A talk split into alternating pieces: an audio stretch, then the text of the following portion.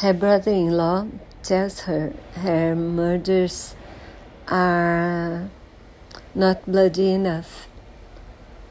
And she feels challenged and she writes this book.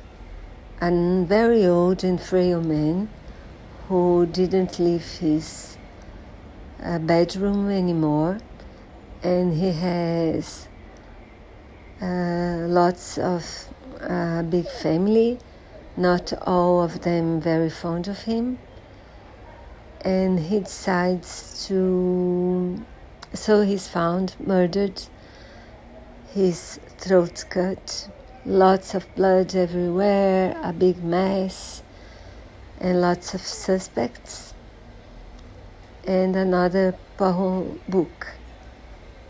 This one I didn't like that much, maybe because I didn't like the characters very much either and so but if if you are on a crusade like I am to read all the Poirots, then you should read this one.